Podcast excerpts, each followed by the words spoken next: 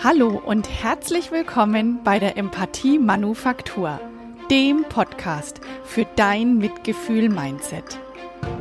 Ich bin Manuela Amann und ich freue mich, dass ich dich begleiten darf auf deinem Weg zu mehr Empathie und Mitgefühl. Wir alle leben in Beziehungen. In Beziehungen zu unserem Partner, zu, unserem, zu unseren Kindern, es gibt ein Lehrer-Schüler-Verhältnis, es gibt ein Mitarbeiter-Vorgesetzten-Verhältnis. Wo wir uns drehen und wenden, gibt es Verbindungen und deswegen heißt mein Thema heute Connection First, wie du wertschätzend Verbindung zu anderen Menschen aufbaust. Ich beziehe mich heute ganz viel auf ein gesundes Lehrer-Schüler-Verhältnis, das aber stellvertretend steht für alle Beziehungen, die du in deinem Leben hast. Ich wünsche dir viele neue Erkenntnisse. Hallo, ich freue mich, dass du wieder zuhörst und dir deine Portion Empathie zum Start in deine Woche abholst. Ich freue mich deswegen ganz besonders, weil ohne dich und dein Zuhören meine Vision von mehr Empathie in der Welt überhaupt nicht möglich wäre. Und deswegen bin ich sehr dankbar, dass du mir zuhörst. Und Heute geht es um Connection, um Verbindung zwischen Menschen und da hat kein, kein Zeitpunkt besser gepasst als der Schulanfang, in dem ein gutes Lehrer-Schüler-Verhältnis Früchte tragen kann für das ganze weitere Leben. Allerdings ähm, ist das, Lehrer-Schüler-Verhältnis nur zu sehen als, als Beispiel, exemplarisch zu sehen nämlich für alle Beziehungen, die du in deinem Leben führst. Also auch wenn du kein Lehrer bist, aber mit Sicherheit ähm, bist du ein Arbeitnehmer oder du bist ein Vorgesetzter oder du hast eine Familie oder du hast einen Partner oder Freunde. Ähm, auch dann wird diese Folge für dich heute gewinnbringend sein. Da bin ich mir ganz sicher. So fängt morgen in Bayern das neue Schuljahr wieder an. Und wir befinden uns in ganz Deutschland in einer komplett neuen Situation und wir wissen alle nicht, wo uns die Pandemie noch hinbringen wird. Es ist aber gerade auch gar nicht wichtig, wo sie uns hinbringen wird. Es ist meiner Meinung nach viel wichtiger, wie wir jetzt miteinander umgehen. Die Basis dieser Folge ist ein Zeitungsartikel aus der Schweiz, aus der Aargauer Zeitung, über eine Studie, in der untersucht wurde, wie ein gutes Lehrer-Schüler-Verhältnis das Sozialverhalten von Kindern prägt. Und das ist ein, ein ganz toller Artikel. Und da, ich kürze es ab, es kam heraus, je besser das Lehrer-Schüler-Verhältnis ist, desto besser ist das Sozialverhalten. Und aufgrund der, der Studie, wie sie angelegt war, konnte man das wunderbar trennen aus dem ganzen sozialen Umfeld und konnte das wirklich, man konnte das wirklich nachweisen. Die Studie ist ähm, aus 2016 und das finde ich doch sehr bemerkenswert. Ähm, ich werde die, den Zeitungsartikel auch verlinken, so dass du dir den selber durchlesen kannst und anschauen kannst. Und ich habe mir selber auch Gedanken drüber gemacht. Also ist ja schön, wenn wir wissen, dass es so ist. Je besser die Lehrer-Eltern-Beziehung.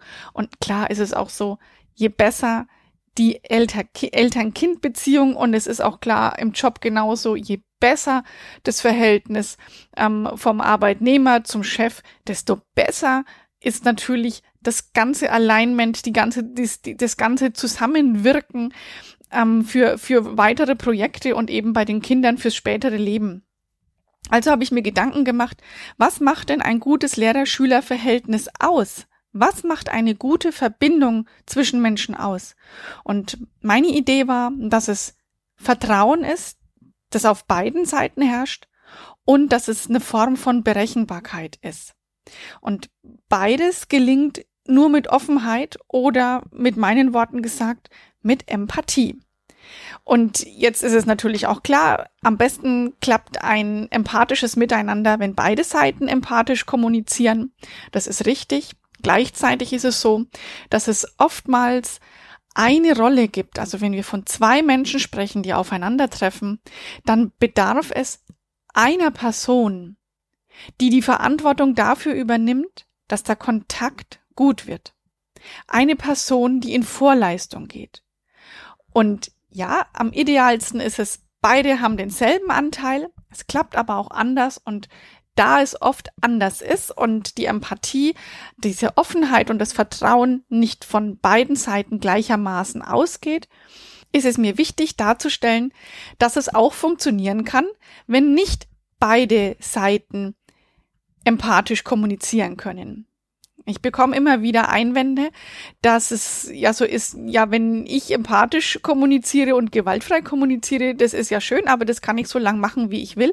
Wenn der andere nämlich nicht mag, dann kann ich überhaupt nichts ausrichten. Und das stimmt zu einem gewissen Teil in meinen Augen, aber auch nicht ganz. Wenn ich mir vorstelle, dass es wie das Knacken von Nüssen ist. Die Nuss ist derjenige, der noch nicht empathisch interagiert und ich fange nun an und bringe meine Empathie in die Welt. Und das ist das Knacken, also das Öffnen der Nuss. Und da gibt es zum Beispiel Erdnüsse und die knacke ich mit bloßen Händen. Und mit einem Augenzwinkern sage ich einfach mal, ja, vielleicht bist du eher eine Erdnuss, weil du diesen Podcast hörst.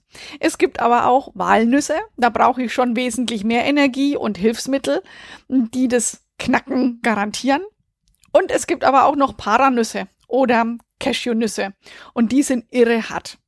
Und ähm, ja, es ist einfach wichtig, dass du dir klar machst, dass es nicht darum geht, dass alles von heute auf morgen passiert, sondern dass es alles seine Zeit haben darf. Und beim einen gelingt es schneller und beim anderen gelingt es eben langsamer. Aber beides hat seinen Wert.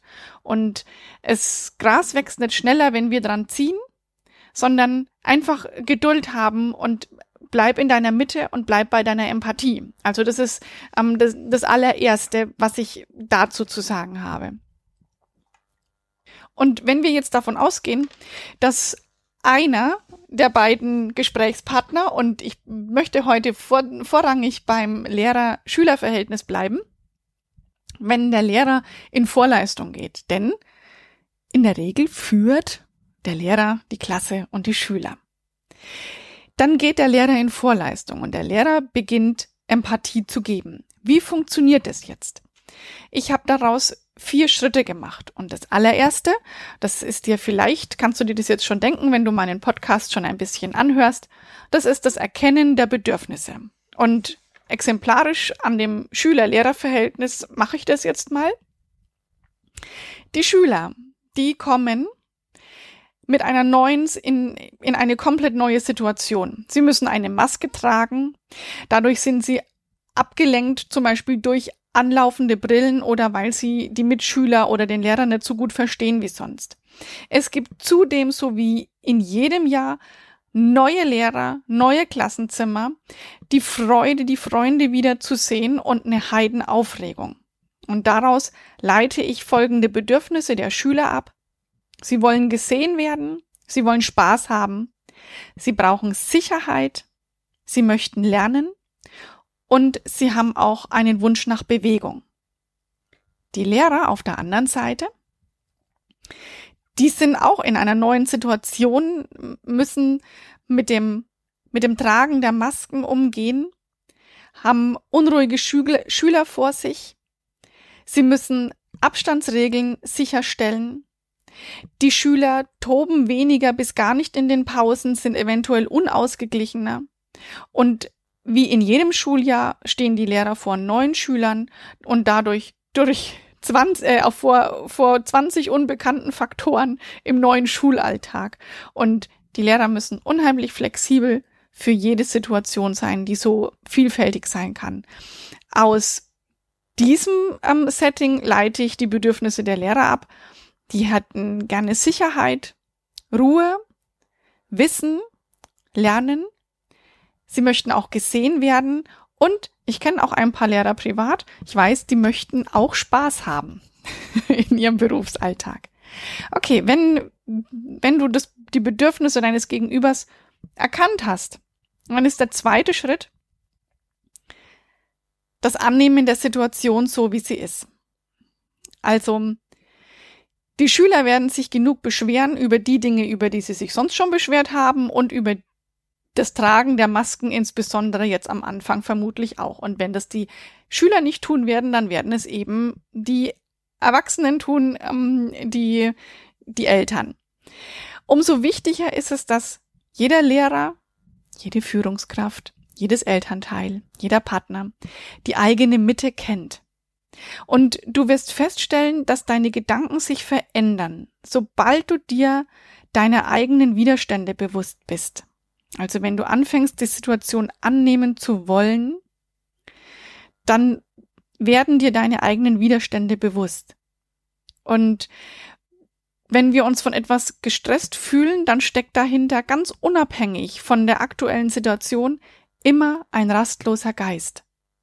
Und dazu kann ich zwei Dinge sagen. Das eine ist, atme aus, denn ausatmen interpretiert die Entspannung des Körpers. Also lass los. Und ich zitiere gerne auch in Kurzform ähm, Gaurav Gopal Das, äh, der so schön sagt, hast du ein Problem in deinem Leben? Ja. Kannst du was dagegen tun? Nein. Also, dann mach dir keine Gedanken darüber. Nimm die Situation so an, wie sie ist. Der dritte Punkt. Komm in die Positivität und sprich fehlerhaftes Verhalten der Schüler in Vergangenheitsform an. Gewolltes Verhalten allerdings in der Gegenwartsform. Es bedeutet, wenn du keine Vorwürfe aussprichst, wenn du davon sprichst, dass es in der Vergangenheit für dich unangenehm war und das, was du erleben möchtest, im Jetzt ansprichst, dann bekommt bekommen deine Worte eine ganz andere Klangfärbung. Ich habe da ein, ein Beispiel vorbereitet. Das könnte zum Beispiel heißen, ich ärgere mich über die Lautstärke, die gewählt wurde. Mir ist Ruhe wichtig, damit wir uns alle konzentrieren können. Bestimmt gelingt es jetzt besser. Es ist eine Idee und ich weiß, das wird nicht so leicht sein. Aber ich bin mir sicher, dass es von Erfolg geprägt ist, wenn du versuchst, das umzusetzen. Wenn du Lehrer bist, mit deinen Schülern in der Gegenwartsform zu sprechen, um gewünschtes Verhalten hervorzuheben. Genauso gilt es, wenn du Führungskraft bist, wenn du Mama oder Papa bist. Und übrigens, wenn du Mama oder Papa bist, das sind erwachsene Kinder nicht ausgeklammert. Auch als, ähm, als Elternteil eines erwachsenen Kindes darfst du einen Teil Führung übernehmen, einen Teil Verantwortung mit deiner Empathie zu geben. Denn egal wie alt das Kind ist, du bleibst die Mutter oder der Vater. Und die eigenen Grenzen des Kindes, die sind zu beachten und zu respektieren, das ist klar. Gleichzeitig darfst du ruhig nach vorne gehen und dein, deine Empathie zum Geschenk machen, sodass dein Kind dir nachfolgen kann. Das war so ein, ein Randgedanke, den ich, den ich auch, ähm, der mir wichtig war. Und als vierten Punkt, weil ich gerade davon gesprochen habe, dass es wichtig ist, dass du das gewollte Verhalten in der Gegenwartsform ansprichst. Es ist auch immer gut, in Visionen zu denken. Das heißt, du sprichst von Fülle. Du sprichst von einer guten Zukunft. Du sprichst voller Positivität. Und das hat den Vorteil, dass du aus einem Negativdenken aus der Vergangenheitsform rauskommst. Und im Coaching macht man das zum Beispiel mit einem Vision Board. Da schreibt man auf eine Tafel ähm, alle Ziele in den verschiedenen Lebensbereichen auf, die einem wichtig sind und die man in einer absehbaren Zeit erreichen möchte. Und meine Idee war, dass es Lehrer mit ihren Schülern machen könnten am Anfang des Schuljahres und zwar ein gemeinsames Klassen-Vision Board. Ich habe in den Show Notes eine, eine kleine, ein, ein kleines Dokument eingefügt, wo du eine Idee davon sehen kannst. Du darfst dir das vorstellen wie einen Kuchen. Der Kuchen wird aufgeteilt zum Beispiel in acht Stücke und von diesen acht Kuchenstücken werden vier benannt, zum Beispiel in Hauptfächer, in Mathe, Deutsch, Englisch, HSU oder Geschichte. Und die anderen vier Fächer, die werden auf, äh, die anderen vier Fächer, die anderen vier Kuchenstücke werden aufgeteilt in Überschriften, die der Klasse wichtig sind. Da wären zum Beispiel mögliche Ideen Klassengemeinschaft oder der Umweltgedanke oder soziales Engagement. Genauso wie ähm, Gesundheit oder Hygiene wäre vorstellbar oder die Stärken des Einzelnen in der Klasse. Und dieses, dieses Schaubild darf von den Schülern beklebt werden mit Bildern, die sie aus Zeitschriften und Zeitungen ausschneiden. Und da wird, werden eure Ziele dann visualisiert. Wo möchte ich in Mathe hin? Gibt es ähm, einen Wettbewerb, an dem man online teilnehmen möchte dieses Jahr mit der Klasse? Gibt es zum Beispiel eine Idee im Englischunterricht? Online statt einem einem ähm, Klassenaustausch, einem Schüleraustausch online eine Verbindung zu einer Klasse in England herzustellen, mit der man zum Beispiel einmal wöchentlich ähm, online spricht und sich ähm, austauscht. Ich weiß, ich bin nicht so unbedingt der Technik Technikfreak, aber ich bin mir sicher, dass es grundsätzlich möglich wäre, sowas zu tun. Und das Beispiel habe ich jetzt nur gewählt, um zu zeigen, hey, Großdenken, das hat was mit mit Liebe zum Leben zu tun und wir kreieren uns unsere Welt und wir gucken, ob wir unsere Ziele erreichen, weil wenn wir sie im Blick haben und wenn wir sie visualisiert haben auf so einem Vision Board, dann dann ist einiges möglich, dann bleiben wir an unseren Zielen dran und das Schuljahr ist lang genug für die Schüler und so bekommen die so ein bisschen Ach ja, daran arbeiten wir. Und warum bin ich in der Schule? Ach ja, weil ich möchte ja das erreichen. Es wird im Schuljahr so aus eigener Erfahrung irgendwann mal eintönig und es reihen sich einfach die Tage so aneinander, so abgespult. Und so bringst du da bisschen Abwechslung rein. Und genauso kannst du das machen, wenn du Mama oder Papa bist. Ein Visionsboard, ein Vision Board zu erstellen für deine Familie mit verschiedenen Bereichen. Sei einfach kreativ. Und genauso lassen sich Ziele für Mitarbeiter visualisieren. Also fang an und denke in Bedürfnissen, mach dir bewusst, welche Bedürfnisse dein Gegenüber hat.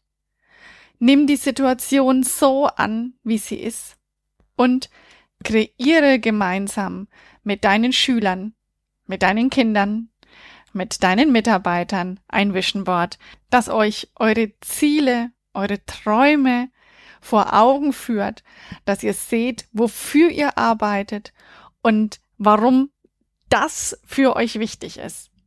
Und auch ähm, gemäß der Überschrift dieser Folge, nämlich Connection First, ähm, habe ich eine Bitte an dich. Ich habe nämlich ein Bedürfnis und mein Bedürfnis ist, gesehen und gehört zu werden.